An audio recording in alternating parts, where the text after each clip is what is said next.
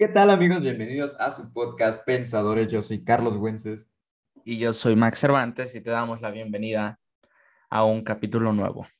Así es, es correcto. Edición 15 de septiembre. Tal vez lo subamos antes, pero es mes patrio y queremos hacerlo entretenido para ustedes. Exacto. Ok, bien se dice que la historia, pues, para que bueno, hablamos desde un principio, que no conoce su historia está condenado a repetirla, pero honestamente no a todos les interesa la historia. A mí en lo personal me fascina, pero sí se puede aprender la historia de una manera divertida, buena y sobre todo crítica. Adelante, Max. Sí, yo creo que la frase que tú dijiste de que la historia está para no repetir lo que hicieron mal y para mejorar lo bueno. Entonces, eh, es, es, muy bueno eh, saber eh, qué es lo que pasa con tu país, qué ha pasado con el mundo. Y hoy en día tenemos para los mexicanos un mes sumamente importante, que es septiembre, en el que todos, todos, bueno, no todos, pero la mayoría se visten de verde, blanco y rojo. Sobre todo está ese orgullo que, que es como que bastante indirecto, ¿no? Como que de la...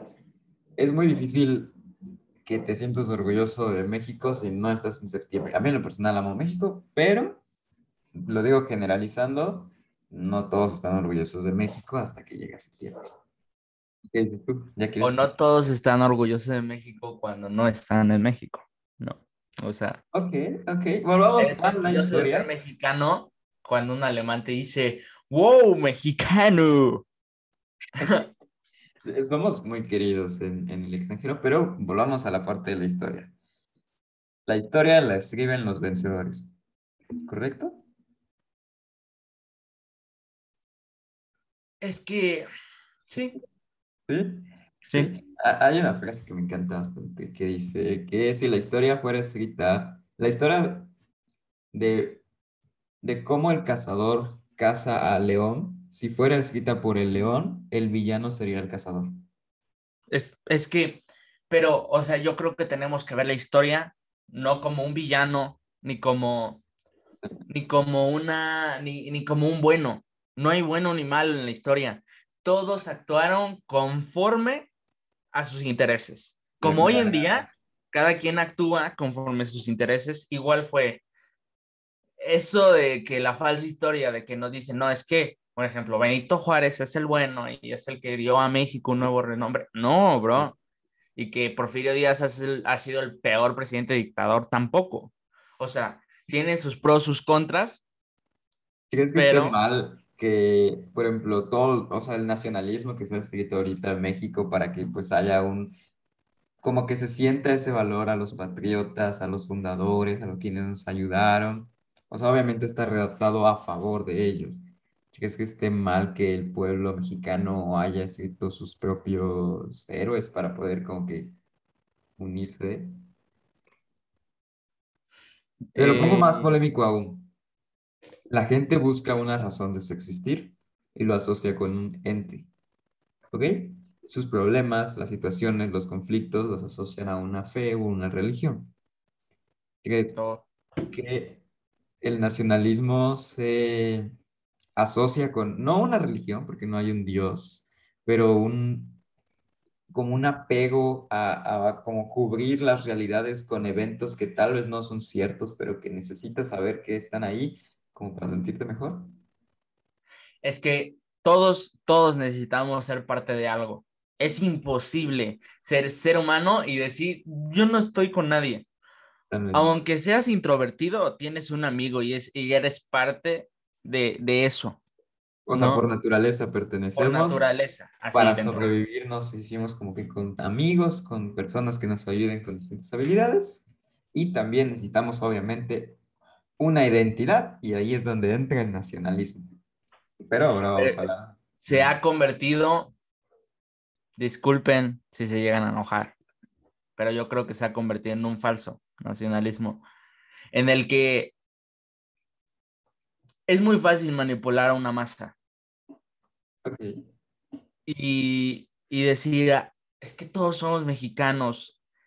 El, hecho, el simple hecho, y no sé si me estoy excediendo eh, con el tema, si vamos muy rápido, pero el simple hecho de ir a luchar por tu país, estás luchando por México, por tu familia, porque crees que eres mexicano y es tu responsabilidad. Porque eres ser humano. Vas a luchar con otros humanos. Como mexicano, tienes la obligación de cumplir con un servicio militar. ¿Y por qué? Por defender a tu país. Está establecido. Entonces, y es un falso nacionalismo. Es, es una obligación, pero tenemos que entenderlo desde otro punto. Esa estrategia se crea una vez que se realizan las, la Primera y Segunda Guerra Mundial y México tiene que defender su soberanía porque pues obviamente necesita gente, soldados, militares y ahí entra la ley donde pues tienes que cumplir con tu, pues con las políticas donde se establece que vaya, adelante. Ahora, antes, antes, cabe recalcar, eh, respetamos y admiramos sumamente a todas las Fuerzas Armadas. ¿eh? Totalmente, no. Es su decisión y les agradecemos por defendernos. Eso que quede claro. Sí, o sea, aclaramos que la gente que está ahí por decisión propia está bien. yo me estoy refiriendo a que tienes que cumplir con, o sea, nosotros tenemos 17 años, cuando cumplamos 18 yo tengo que sacar mi cartilla militar, también más. Exacto. También cualquier otro mexicano que cumple 18 años, porque necesita estar catalogado. Es como, por ejemplo, el término de la madre Rusia se crea el, durante la Segunda Guerra Mundial, creando un apego a tu patria. Decir que no ama a su patria es como si no amaras a tu madre. Hace que tengas una responsabilidad para defenderla. De hecho, eh, no sé si lo escuché, eh, pero ¿por qué crees que en Estados Unidos, quién crees que creó lo de Madre Rusia? ¿Es Estados Unidos lo hizo?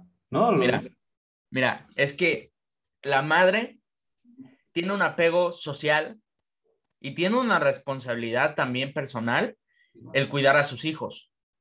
El amor no es, no es el que diga que las mujeres tienen que mantener y cuidar a los niños, sino que el amor de una madre es diferente al de un padre, así. Eh, ok, sí, totalmente. De entrada, o bueno, por lo menos con mi madre, es diferente. Ok. Pero ¿quién no tiene esa responsabilidad personal y social de estar con el niño? El tío. El tío. Sí, lo vi. Entonces, la madre Rusia tiene una responsabilidad de cuidar a los soldados, tiene una responsabilidad de estar con ellos. En cambio, el tío Sam no tiene una responsabilidad. El tío... Para poner en contexto, tío Sam es el de Estados Unidos. Si han visto a una persona con un sombrero de tope alto, este, con bandera... Bueno, tez blanca. Sí, y que está como que señalando así. Y literalmente con los colores de Estados Unidos. Es es como el escudo de, de, lo que se ocupó en la campaña para invitar a los jóvenes, porque era como una madre te dice, te ayuda, te lleva a la guerra, te cuida, pero tú la tienes que defender. Bueno, hablando de ese sistema de donde estaba la guerra mundial, y un tío es como, te doy un arma, ve y sé un hombre y defiende a tu país. Exacto. Entonces, es algo que te pones a pensar. Entonces, Estados Unidos sigue siendo una patria, o sea, es tu nación la que tienes que defender. Aunque todo lo que hayan dicho que el tío Sam, pero Estados Unidos, ponle, a Estados Unidos en realidad le interesa cuidar a sus soldados. hay que ser sinceros, nuestros problemas políticos de ahorita, ¿les interesa cuidar a los de la Marina, a la Guardia Nacional? No sabemos, pero tampoco vemos una respuesta que sí. Pues mira, ¿quieres entregar un poco más de detalle? Me gusta que estamos hablando con la parte de Estados Unidos porque es eh, interesante entender cómo se estructura como que el comportamiento social para dentro de su patria, porque e-, es, es un poder pasivo que no se ve, como ya dijiste. Entonces, el hecho de que haya tanto apego, por ejemplo, a una bandera, a un himno, que a una historia, a un monumento, es algo que indirectamente el gobierno utiliza para crearte pues esa como ese orgullo, amor, y está bien. pero por ejemplo, está raro que se comercialicen, en México casi no se da, pero que en Estados Unidos, por ejemplo, gorras con el logotipo, con la bandera, playeras con la bandera, boxers con la bandera, como que es un apego más allá, no sé cómo explicarlo. Es un apego más allá de un simple respeto y amor a la patria. Es, una, superioridad. ¿no? No, es una representación. ¿Crees que sea representación? Porque ponle, me pongo unos boxers de Estados Unidos y digo la frase de Trump, un ejemplo, Make Great America Again, o la de, o, o, que Estados Unidos es la mejor nación del mundo, o que Dios salve a Estados Unidos. ¿Crees que sea una representación o una, un símbolo de, de superioridad? ¿Crees que, o sea, ¿crees que la gente, por ejemplo, los estadounidenses, aman tanto su bandera porque les hace sentir superiores? Es la nación más poderosa. Ok, tienen buen punto. Yo decía más representación porque era como, puedo hacer cosas a nombre de mi país. O sea, como me escudo en mi país porque no me va a pasar nada si hago esto. Es que te escudas en tu país porque es poderoso. porque los americanos, creo que nos estamos basando mucho en, en Estados Unidos, pero eh, para dar una dirección hacia nuestra patria, eh, los americanos escudan en su país porque saben que otro país no les puede hacer otra cosa. ¿No? Planteémoslo a México. Obviamente, el nacionalismo que se tiene en una posición privilegiada, que ha pegado, por ejemplo, no sé, supongo que eh, el hijo del presidente debe tener cierto orgullo a la nación. Pero igual. Todos tienen, yo creo, con cierto orgullo a la nación, pero, un ejemplo es diferente. Desde la posición en la que estás, por ejemplo, una persona indígena hablando muy general, que no tiene acceso a la educación, por ende no tiene acceso a, a la historia que hay dentro de la formación de México.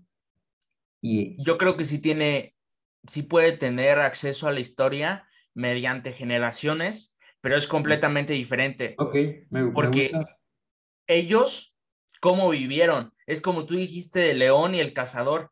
no es por compararlos, pero ellos llegaron a, ellos no contaron la historia.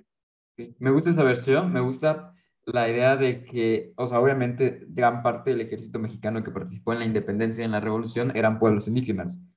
Me gusta que, que digas que se manejen de generación en generación, porque entonces estás contando la parte desde dentro de la guerra con el sufrimiento que vivieron los, pues, los campesinos, los agrícolas. Y y por ende la sociedad, o sea, por ejemplo, si lo cuentas a un niño, a un niño chiquito, decirle que tu bisabuelo estuvo participando en guerra, como que todas las tragedias, pues obviamente su despertar de nación es como de un amor al existir porque tu familia dio su vida por eso. Entonces es parte de tu familia. Pero es que vete más atrás. Ok. En la conquista. 1920, 1521. Sí, como que 1900 te iba a matar. Pero sí, exacto. Después, posteriormente, los indígenas nunca han sido una... Es que tristemente se divide en una clase. Ok. En una etnia, si lo quieres tomar, pero nunca han estado en la en, la cima, si se podría decir así. O sea, lo estuvieron en su sistema de gobierno.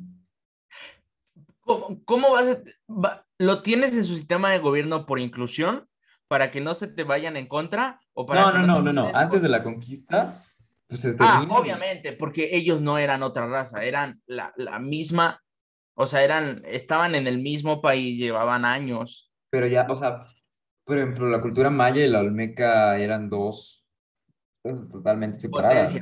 Sí, sí, cuando y esto es algo que no se entiende, igual y te perdón por interrumpirte, cuando llega la conquista, no conquistan México. México, no. conquistan las eh, civilizaciones que están dentro de México y, y, posteriormente ya se va haciendo la división territorial, pero por lo mientras no conquistaron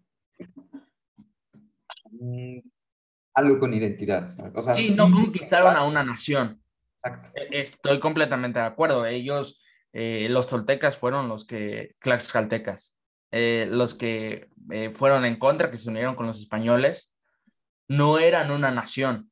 No. Ellos eran su grupo. Y querían acabar con los pueblos de al lado. Con los más grandes. Bueno, regresamos de una pequeña pausa eh, pero para indicarnos más hacia la independencia de México, que es lo que se celebra este mes, eh, un fact que la verdad yo no sabía y ahorita en la investigación del podcast es que en 1895 Porfirio Díaz, el malísimo y horrible dictador que pinta México, eh, cambió la celebración del grito de Dolores a la noche del 15 de septiembre para obviamente coincidiera con su cumpleaños y así hacer una fiesta más grande como todo buen mexicano. Ok, e, esa es gran parte del nacionalismo que se va estructurando por parte de la sociedad. Eh, mucha gente se confunde con la Revolución Mexicana. 100 eh, años, yo, yo, yo, yo hice 1810, 1910. Sí, no, y además, este, fechas de celebración, o sea, el 15, de, el, bueno, en realidad fue el 16, se modifica el 15 para que coincida con el cumpleaños de, Miguel, de Porfirio Díaz, y la Revolución Mexicana, que fue 100 años después de la independencia de México, es el 20 de noviembre. Ey. Sí, porque mucha gente como que piensa que el 15 de septiembre es lo mismo que la Revolución Mexicana. Ajá, o, muchos piensan de que tipo... Sí. Es el, fue la misma fecha, qué coincidencia o algo así, ¿no? Está, está cagado. Porque el 13 de septiembre, si no me equivoco, también se conmemora los niños héroes. Ey, sí. Creo que sí. Sí, sí, yo siento, según yo sí, lo checo rapidísimo para que cuando se conmemora eh, Niños Héroes. no nos fune, nunca fui bueno en historia. 13 de septiembre. Podemos hablar más de la mentira de lo que es como la historia mexicana. Claro, como los niños héroes, que no eran tan niños, y que probablemente no se tiró por la bandera, sino que se resbaló? ¿O cuál te gustaría? Ok, eh, este, bueno, eso es después de, de la independencia de México, es durante la revolución, si no me equivoco.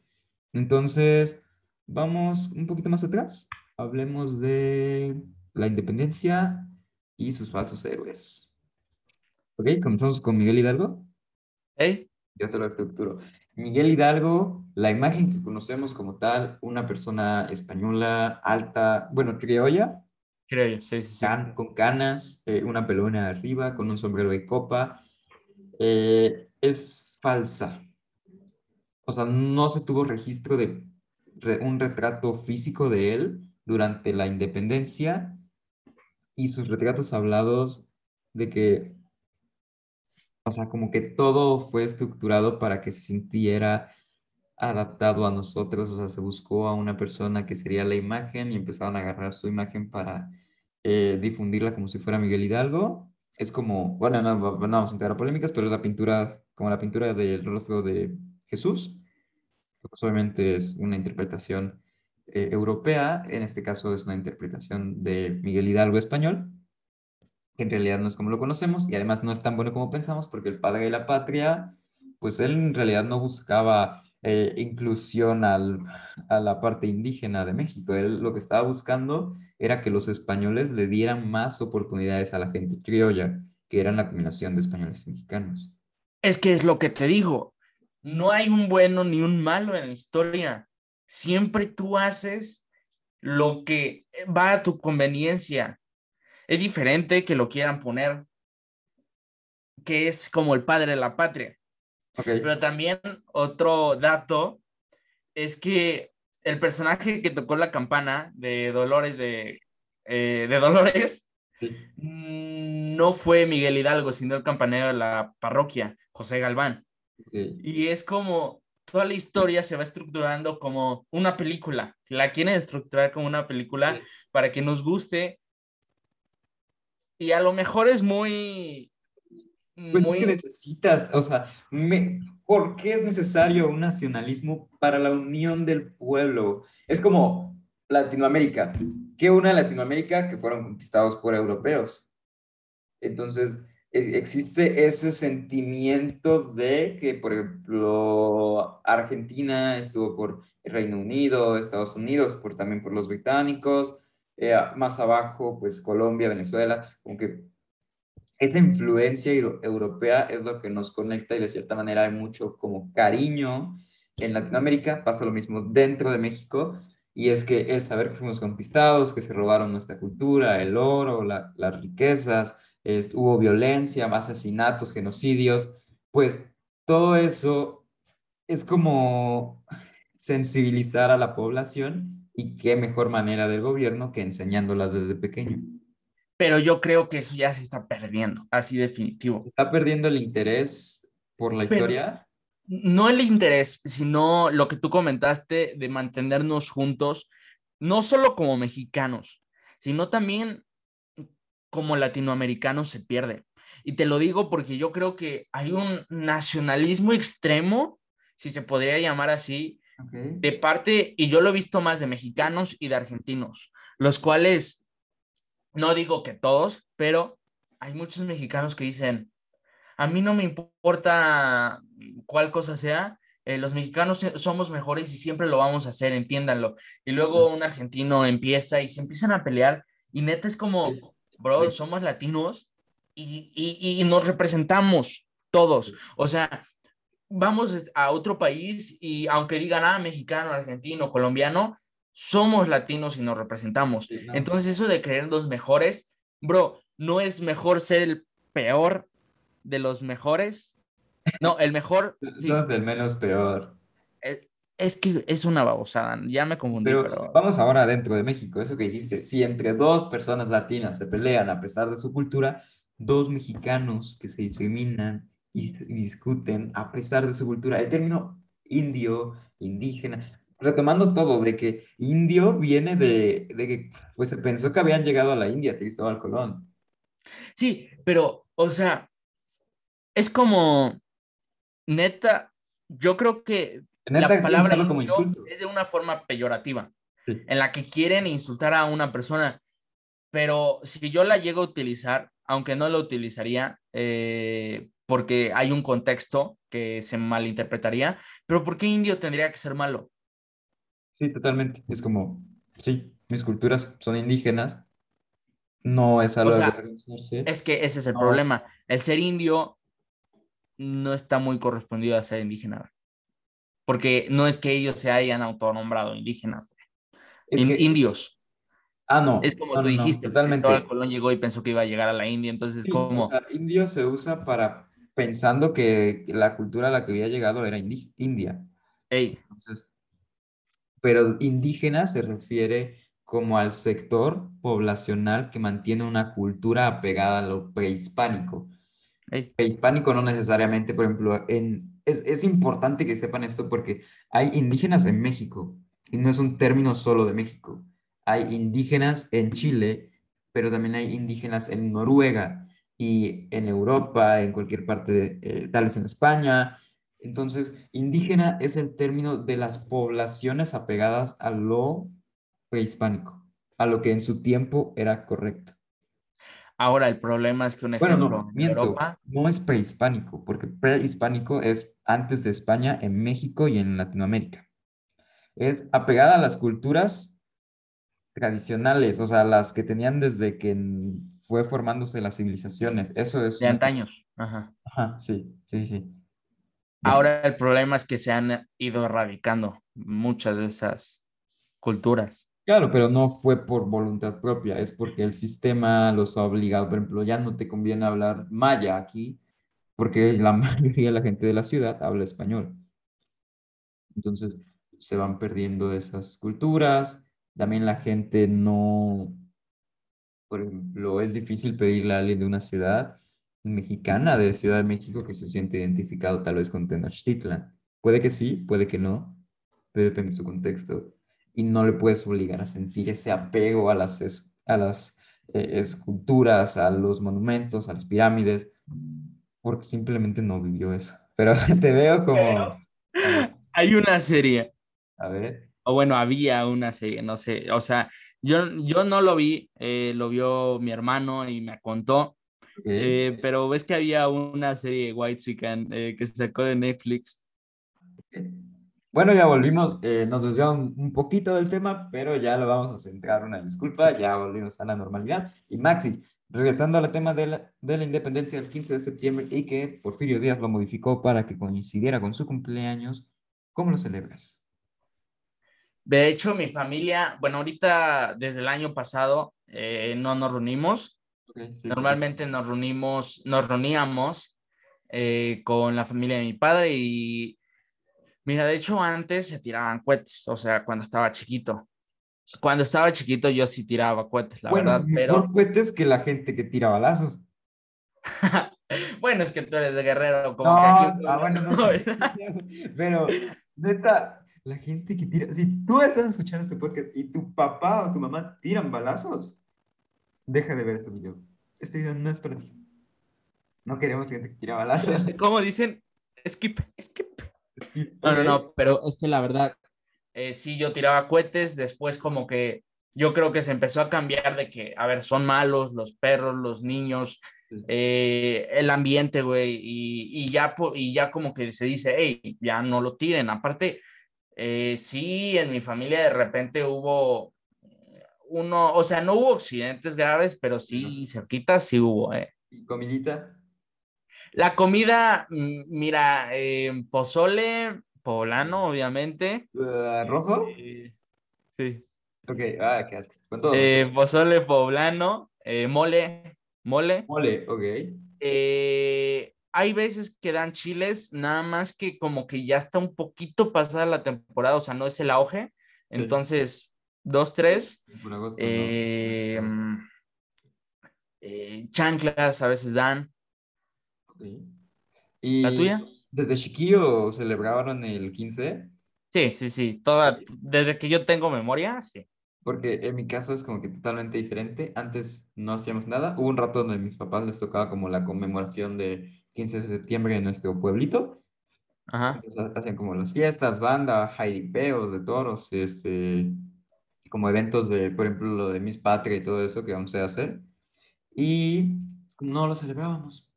Pero ya estos tres, cuatro años, por ejemplo, hace cuatro años fue la primera vez que fuimos aquí al centro de Puebla a escuchar el grito.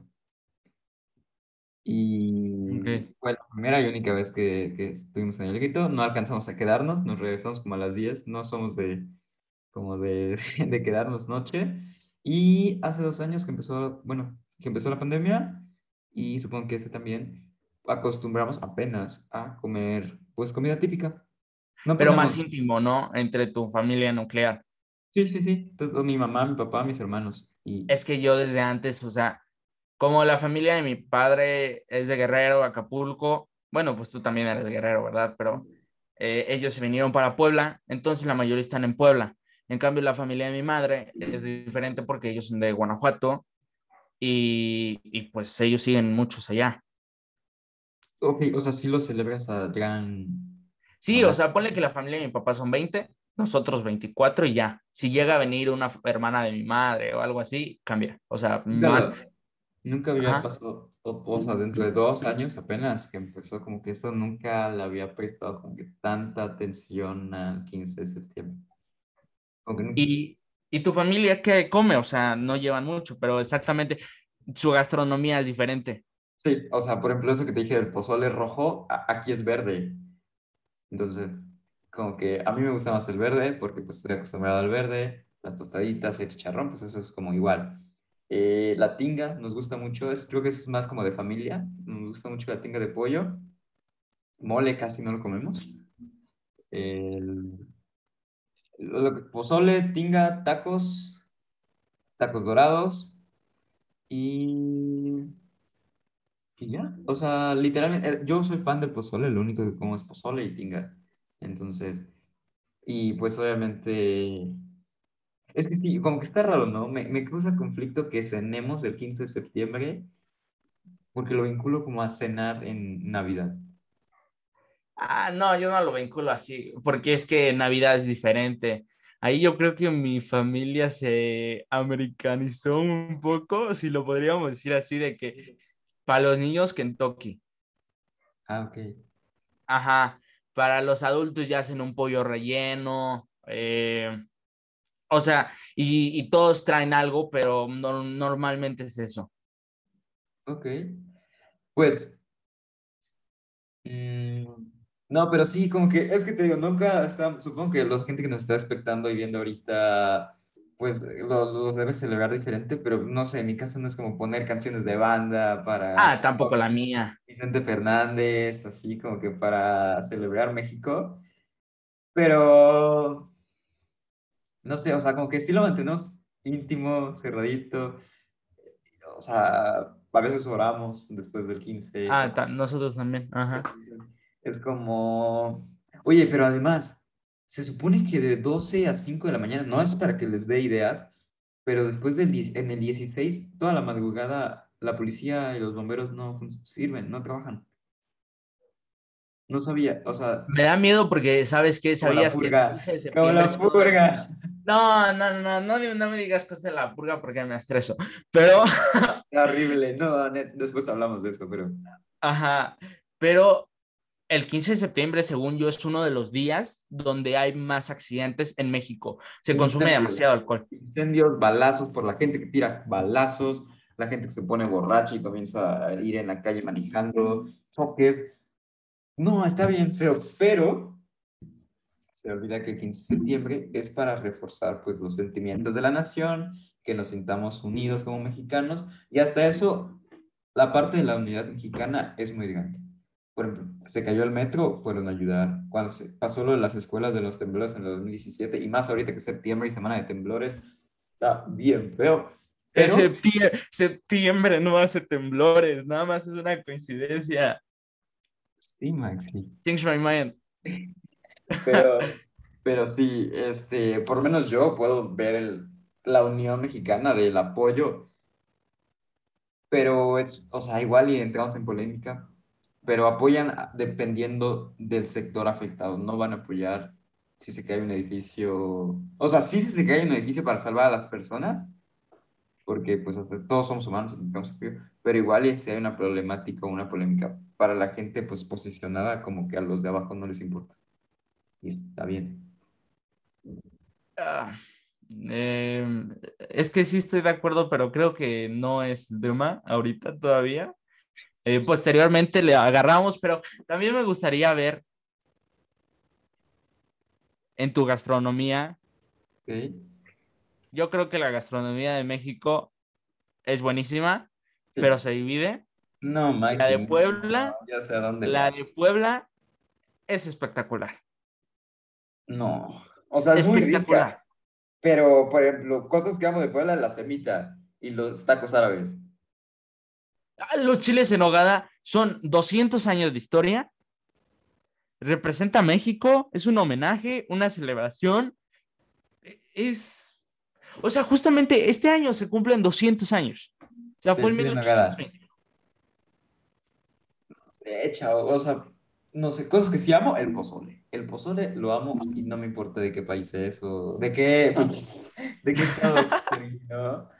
Pero sí, eh, es difícil, cada quien va a defender su cultura, la poblana igual y es diferente, no está acostumbrada a los sabores, la gente que nos está escuchando, pues creo que en su mayoría es poblana, entonces perdónenme, anímense a probar el pozole guerrerense, las chalupas. Es muy bueno, pero Puebla gana. ¿Quieres una conclusión, Maxi? ¿Con qué quieres cerrar hablando del nacionalismo, la independencia? Creo que sí estuvo bueno, lo abordamos bien, pero igual no, el tiempo como que ni hizo que nos desviáramos mucho de las ideas. Eh, no, bueno, la verdad lo de la gastronomía nada más quiero decir que es broma. Eh, toda la gastronomía mexicana es buenísima, eh, menos los chilangos con sus bolillos, pero con todo respeto, Darío. y pues ya, nada más quiero recalcar que a lo mejor nos vimos eh, muy críticos en el aspecto de la historia mexicana, el nacionalismo, pero este mes es para recordar quiénes somos y que independientemente si han cambiado la historia, somos mexicanos, nos unimos por gastronomía, cultura, nación, costumbres y hay que celebrarlo y estar orgullosos de ello. Totalmente. Eh, creo que somos un país muy bonito, con muchísima gastronomía, muchísima cultura, paisajes, gente, y como todo, hay cosas buenas y cosas malas. Lo importante es que esto nos una como mexicanos, que sintamos un apego hacia los demás, que podamos ser capaces de ayudar sin esperar a cambio y que seamos eh, el mexicano que México necesita. Pues nos vemos. este pues fue su podcast Pensadores. Yo, fui, yo soy Carlos Wences. Y yo soy Max Cervantes. Y este fue Pensadores.